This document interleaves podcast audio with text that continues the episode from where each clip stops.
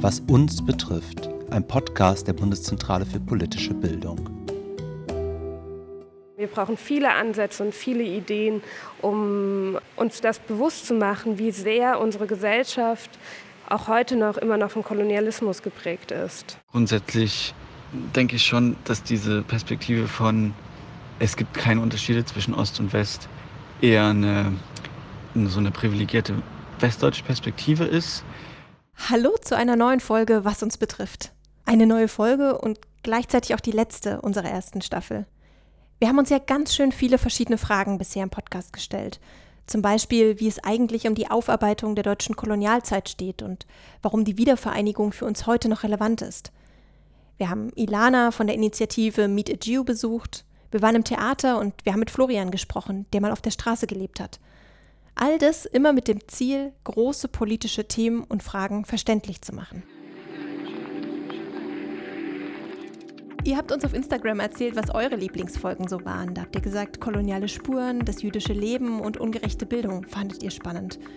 Schreibt uns gerne auch jetzt nochmal, was euch gefallen hat und was ihr euch für die Zukunft wünscht. Schaut einfach dafür mal bei unseren BPB Social Media Kanälen vorbei. Mein persönliches Highlight war ja auch in der Folge Ungerechte Bildung. Da durfte ich den Bildungsforscher Marcel Helbig interviewen und fand das total spannend, weil Bildungspolitik klingt für mich immer erstmal total ausgelutscht. Man hört die Debatten jeden Tag, es ist überall in den Nachrichten. Aber in der Folge habe ich nochmal wirklich begriffen, was es denn für mein Leben auch bedeutet und wie sehr das von politischen Bildungsentscheidungen geprägt wurde und wie sehr ganz grundsätzlich das Bildungssystem unsere Gesellschaft so fundamental mitgestaltet. Bildung hat einen klaren Einfluss auf Gesundheit, Gesundheitsverhalten. Wir haben Einfluss auf politische Partizipation, also äh, quasi inwieweit ich mich am demokratischen Miteinander beteilige, inwieweit ich überhaupt mich informieren kann über äh, politische Zusammenhänge. All das vermittelt ähm, oder sollte zumindest Schule vermitteln. Was uns betrifft, knüpft genau da an. Und noch viel besser kann das eigentlich Julia erklären, denn sie war von Anfang an beim Podcast mit dabei. Daher habe ich sie im Vorfeld zu der Aufnahme nochmal eingeladen und mit ihr über ihre Eindrücke gesprochen. Hallo Julia, schön, dass du da bist. Ähm, Hi Sarah.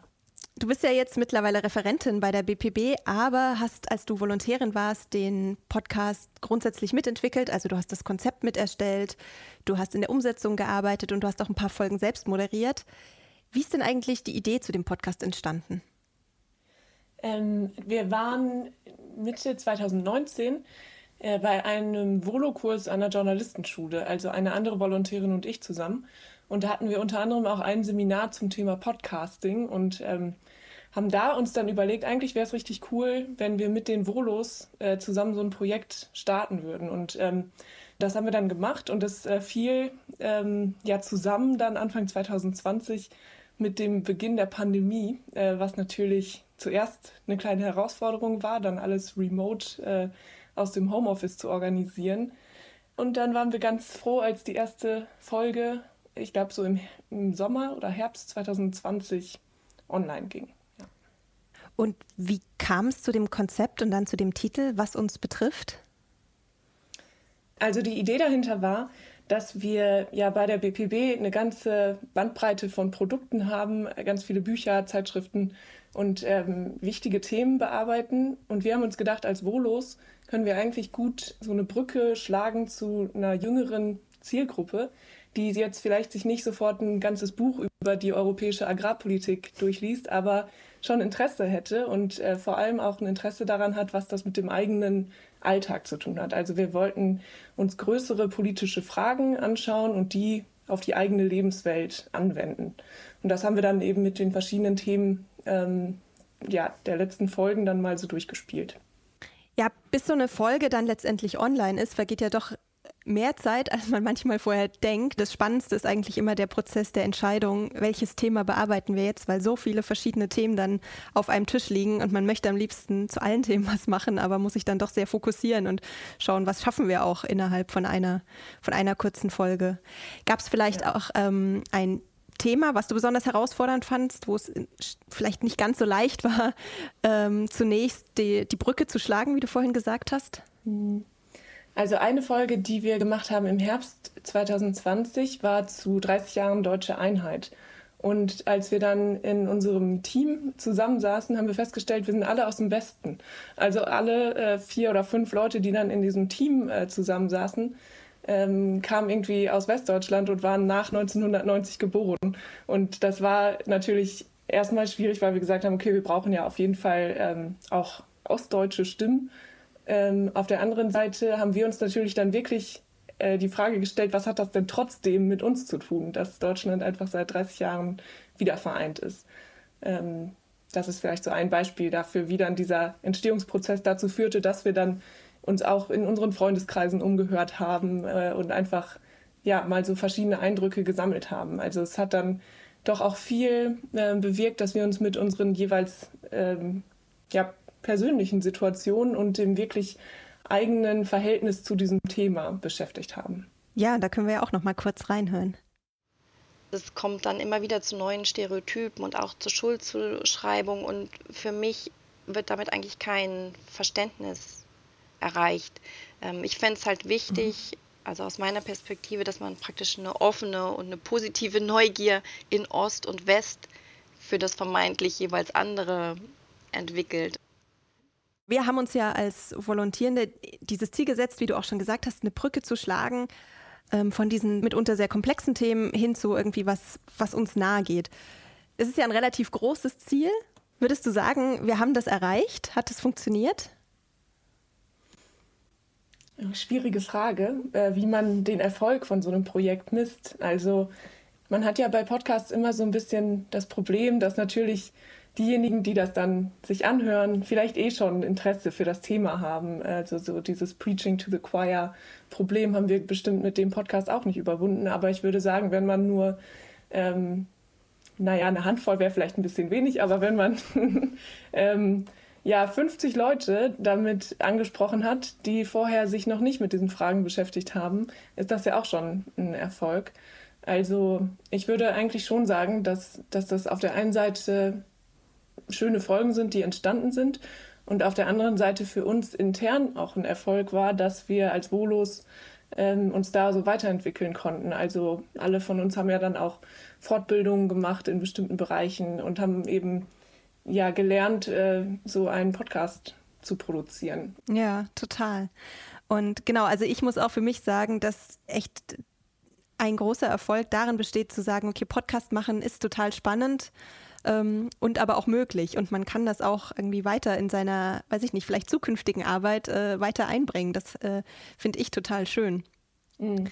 Es gibt ja bei der BPB, wie du gerade auch schon gesagt hast, noch äh, einige andere Podcast-Projekte, ähm, wie zum Beispiel der Podcast Netz aus Lügen, wo es so um Desinformation geht und Verschwörungstheorien.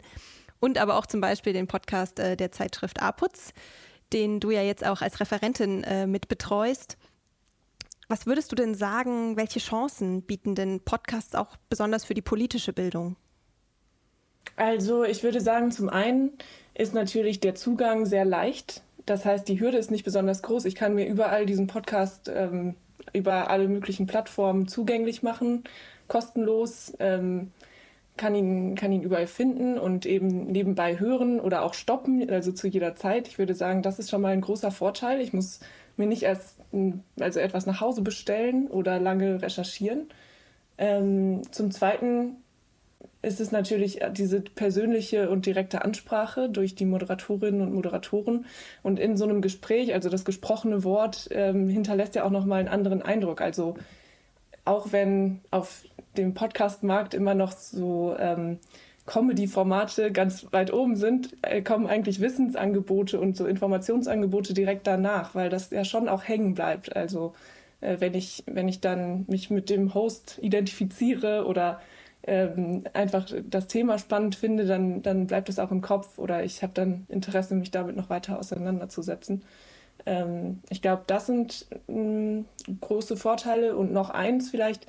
Äh, man kann ja auch durch Podcasts eintauchen in Lebenswelten, die einem fremd sind, also ähm, mit denen man vielleicht sonst wenig Berührungspunkte hat äh, oder persönliche Geschichten erzählen. Da gibt es bei der BPB auch zum Beispiel den Podcast Wir im Wandel, wo es so um Umbruchssituationen geht oder jüdisches Leben in Deutschland. Da erzählen dann eben Jüdinnen und Juden eben von äh, Alltagssituationen. Und das finde ich auch spannend an dem, an dem Format, dass man solche Geschichten erzählen kann. Und vielleicht zum Abschluss, was würdest du denn den Leuten raten, die irgendwie jetzt selber Lust bekommen, einfach mal sich hinzusetzen und einen Podcast zu machen, vielleicht auch zu einem politischen Thema, die vielleicht selber irgendwas haben, was ihnen unter den Nägeln brennt? Hast du da irgendwie einen, einen Tipp, einen Rat? Wie sollte man da rangehen? Also erstmal würde ich sagen, ausprobieren und so schwierig ähm, technisch und so weiter fand, finde ich, war es nicht. Also wir, wir haben das gut hinbekommen.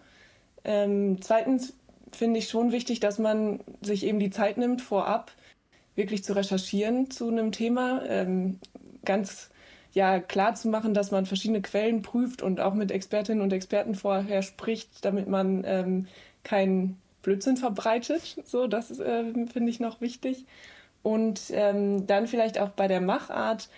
Ähm, man tendiert ja manchmal dazu, dann keinen keinen Punkt zu finden am Ende. Also es ist schon gut, glaube ich, sich vorher einen Plan zu machen, worüber will ich sprechen, mit wem und warum und ähm, auch sich zu überlegen, dass die Leute das eben nur einmal hören und damit möglichst viel hängen bleibt, muss ich das auch so formulieren und vielleicht so untermalen, dass das möglichst im Gedächtnis bleiben kann.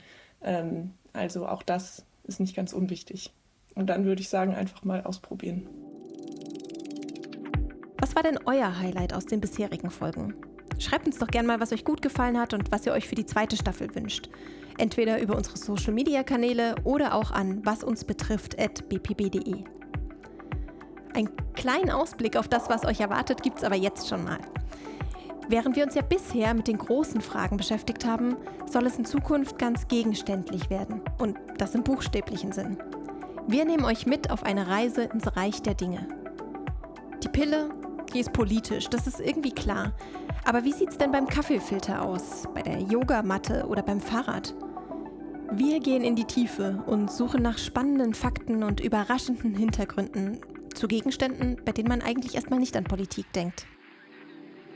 Und die Zeit bis zur zweiten Staffel, die könnt ihr ganz wunderbar überbrücken und nochmal in unsere bisherigen Folgen reinhören. Ihr findet sie auf bpb.de slash was uns betrifft und auf allen gängigen Podcast-Plattformen.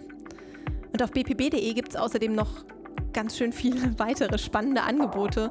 Zum Beispiel den A-Putz-Podcast, den Julia mitbetreut, oder auch was zum jüdischen Leben in Deutschland, zu Extremismus und Radikalisierung, zum Paragraphen 219a, zu Theater, zu Geld. Also da ist eigentlich echt für alle Interessen was dabei. Wir verlinken euch das einfach mal in den Show Notes. Was uns betrifft, verabschiedet sich damit aufs Erste. Vielen Dank an alle, die diesen Podcast möglich gemacht haben. An Julia Günther, an Lena Heib und Karin Klafke für die Initiative. An die ganze BPB und besonders an Marion Bacher, Mareike Bier und André Nagel für die tolle Unterstützung. Vielen Dank auch an das Team dieser Folge, an Christine Eckes, Sophia Lamela, Dominique Ottespoir, Anna Schulze und Lea Wilhoff. Ja, und das war's mit dieser Staffel, was uns betrifft. Ich bin Sarah Hoffmann, ich sage Tschüss und ich freue mich, wenn ihr bei Staffel 2 wieder dabei seid.